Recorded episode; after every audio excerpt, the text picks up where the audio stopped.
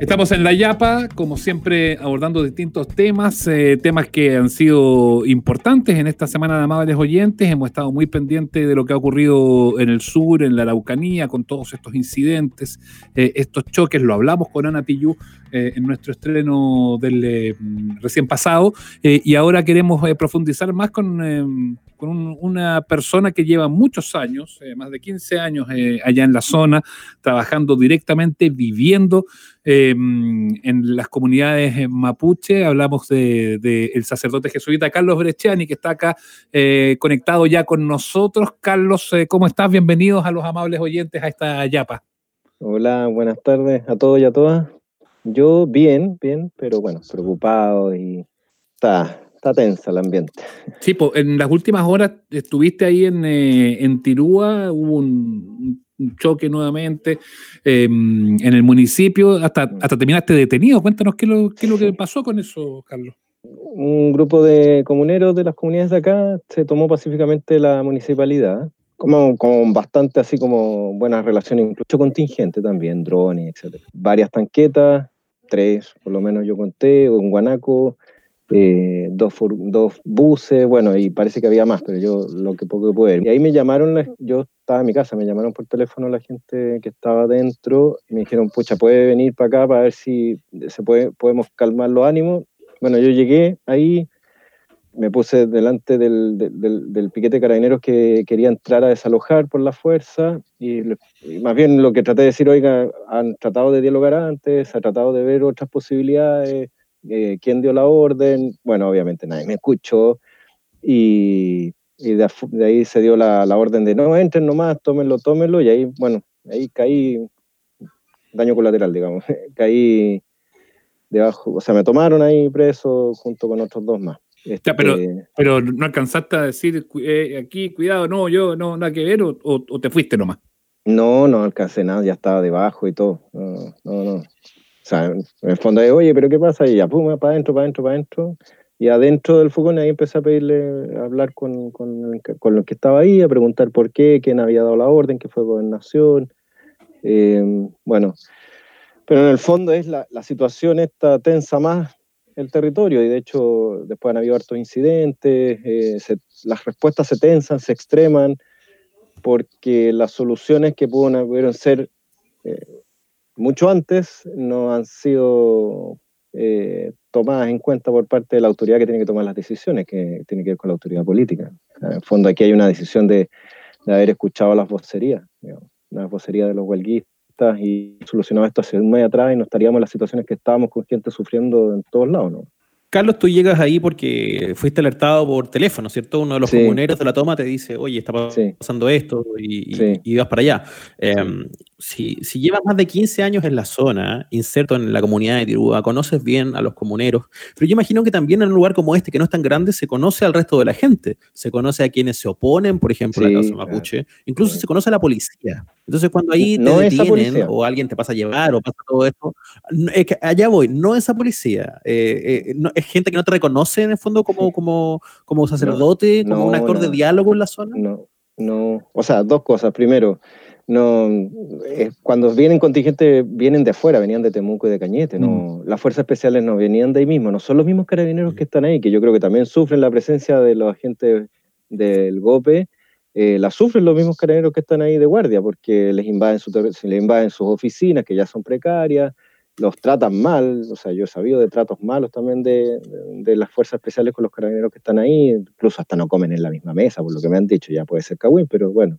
Entonces también los, lo, lo, resienten. O sea, de hecho, cuando me llevan para adentro, alguno que, con el cual yo lo conozco me reconoció y, le dije, bueno, mire, lo que estamos, eh, lamentablemente.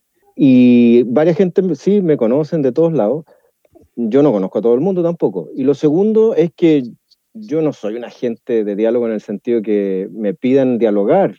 Eh, más bien, a veces lo que pasa es que uno está en esas circunstancias para tratar de como apaciguar los ánimos y tratar de llegar a, a un entendimiento más político. Pero no es que a mí me hagan caso ni nada. de hecho, no.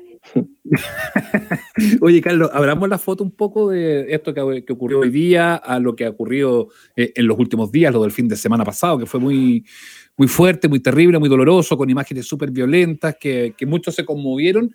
Em, y desde acá, desde el centro, desde Santiago, cuando uno ve todo esto, eh, obviamente que se impacta, se impresiona. Y yo sé que, mm. a los que están ahí metidos, donde, la, donde, donde está pasando todo en las comunidades, dicen, pucha, siempre se acuerdan cuando esta cuestión, cuando pasa esto, cuando hay fenómenos violentos, cuando hay incidentes, cuando hay detenidos, cuando hay choques, pero el resto del año se hacen los giles. Eh, y, hay mucho de incomprensión justamente desde nosotros, desde acá, desde, desde, la capital, con, con, lo que pasa allá, eh, y termina, terminamos despertando solamente cuando pasa esto y después es un fenómeno que termina pasando también, porque nos quedamos el ratito y después obviamente pasan muchas otras cosas. Ha sido una semana con, con violencia de género, ha sido una semana en que la misma pandemia está en baja eh, y que son temas que también muchas veces se llevan, se llevan la agenda con entera justicia, por supuesto, porque son temas muy delicados. Pero ¿qué les pasa a ustedes cuando pasa esto? ¿Ya hay como desconfianza, sientes tú, cuando, cuando hay tanto efecto desde, desde Santiago, desde el resto del país, de que efectivamente va a seguir siendo todo exactamente igual? Mira, hay un fenómeno que, que va también más allá de, de, las demandas mapuches, también tiene que ver con las demandas sociales del país y con la dinámica que tenemos como país para solucionar los conflictos sociales. Y es una dinámica instalada que tiene que ver con que el único lenguaje político estructural, democrático, que al, final termina generando ciertos cambios, moviendo el cerco hacia mayores, eh, hacia mayores condiciones de mayor dignidad, de mayor respeto a los derechos de las personas y de los pueblos, termina siendo la calle o las movilizaciones. Y cuando la calle eh, eh, y las movilizaciones terminan siendo el único lenguaje, al final el lenguaje termina siendo el enfrentamiento, termina siendo, y ahí muchos caen, caen de víctimas, ahí hay presos, ahí hay situaciones de, violencia, y es porque los, el Estado, el gobierno, en sus distintos, digamos, distintos gobiernos, no hemos sabido, ni como sociedad, ni como, política, saber solucionar los temas políticos como lenguaje político, más estructuralmente hablando. Entonces, en ese sentido, todos los conflictos sociales han sido así. Eh, al final eh, eh, tenemos que llegar como al extremo para poder visibilizar los temas de fondo. Y eso eh, lamentablemente llegamos a un límite que deja a muchos heridos en el camino. Esto, por ejemplo, en concreto, esto podría haberse solucionado hace un mes, dos meses atrás si se hubieran sentado a, dialogar con las vocerías de las huelgas de hambre para pedir algo que el mismo Estado ha firmado, que es un convenio que hace que, la, que la gente que está en condiciones carcelarias pueda tener un trato más digno. Pero no, no se hace caso, se invisibiliza, es más importante el médico falso, incluso mediáticamente y otras cosas más, que estos problemas que al final terminan estallando en los territorios y dejando a mucha gente herida en los territorios. Entonces, en la medida en que nos hagamos cargo como sociedad, pero sobre todo el mundo político, eso puede ayudar a, a minorar no solo los conflictos, sino también a dar solución de fondo a los problemas. Entonces, claro que instala Es importante eso porque no estamos hablando de una petición un poco antojadiza. no, pero, eh, Carlos, eh, cuando tú lo mencionaste ahí, hay una palabra empeñada por el Estado. Ciertamente. O sea, esto es un compromiso, se, se, dijo, vamos a hacer esto y, luego nos preguntamos por qué no pasa, ¿no? Entonces, aquí es donde uno se mete en un tema que es multifactorial. Eh, Exactamente. Pero, pero, que tiene estos titulares, que, que, uno siempre mira, como decía Sebastián desde Santiago, con preocupación, eh, porque te dicen de un lado terrorismo, te dicen de otro lado racismo, te dicen de un lado conflicto. Usamos puras palabras así como, como, mm como, como bloques, ¿no? Para, para poder circunscribir algo que, que, que es tan complejo, pero, pero de todos esos años que se arrastra una problemática así, ¿dónde hoy ves la urgencia? ¿Qué es lo que te parece más preocupante? Eh, porque estamos llegando a este límite, como tú decías. Yo creo porque no tenemos una, o sea, en términos generales, porque no tenemos una democracia verdaderamente, tenemos una democracia muy débil, que en el fondo lo que ha hecho es generar un sistema de participación muy elitista, muy centralista, en donde los territorios, los distintos territorios no tienen las capacidades de decidir su propio presente y futuro, con pertinencia cultural, desde los derechos de los pueblos. Eh, entonces, ahí hay un, tema gigante que hay que abordar, que quizás la constitución nos pueda ayudar, la nueva constitución nos puede ayudar a abordar. Pero en concreto en el, en el tema de las demandas indígenas, de la demanda mapuche en particular, yo creo que la urgencia parte por tratar de ir destrabando distintos conflictos a partir de prácticas concretas que nos ayuden a solucionar el, tema de derechos que está detrás. Por ejemplo, ahora en el tema de la huelga, tiene que ver con un derecho. Eh, si eso se destraba políticamente, puede ser un muy buen ejercicio democrático de eh, solución de un problema puntual, pero que tiene una profundidad mayor en términos de otros problemas que tienen que ver con derechos políticos que se pueden ir resolviendo. Por ejemplo, el problema de la tierra, el problema de la propiedad, el problema del reconocimiento constitucional, el problema de la participación, de la autonomía de los territorios. Eh, ya, o sea, uno puede abordar distintas cosas desde la urgencia, por ejemplo, ahora de sentar al ministro de Justicia con las vocerías de la huelga de hambre, de los que están en huelga de hambre. Eh, pero hay un tema macro, creo yo, que tiene que ver con la democracia. Carlos, nosotros nos conocimos cuando junto a otros compañeros tuyos lanzaste el, libro de los mitos chilenos sobre el pueblo, pueblo mapuche, que es un libro que yo de verdad lo recomiendo, ¿ah? sobre todo ahora que hay mucha gente que está encerrada todavía y que siempre anda buscando libros, es altamente recomendable, es de las ediciones de la Universidad Alberto Hurtado y, y que da cuenta justamente de, de, yo creo que es la base de todo eso, de todo esto este conflicto, la incomprensión que tenemos eh, sobre el pueblo mapuche, eh, los prejuicios en los que vivimos eh, y que estos se van repitiendo. Uno escucha muchas veces los discursos públicos de comunicadores, de gente importante. No, yo conozco la problemática mapuche porque yo tuve una nana mapuche mucho tiempo y, ella me decía, o, no, los mapuches son aquí o allá, que, no son buenos para la pega, que, que, hay que desconfiar de ellos. Y cuando eso se va traspasando, de, persona a persona o de generación en generación incluso, termina haciendo mucho daño, termina haciendo mucho daño porque te quedas con esa imagen, con ese prejuicio y no eres, eh, no eres capaz de darte cuenta de que es un pueblo, de que es un pueblo que tiene sus formas, que tiene eh, sus creencias y que, y que tiene también sus derechos y que esos derechos simplemente, siempre son pisoteados por el prejuicio.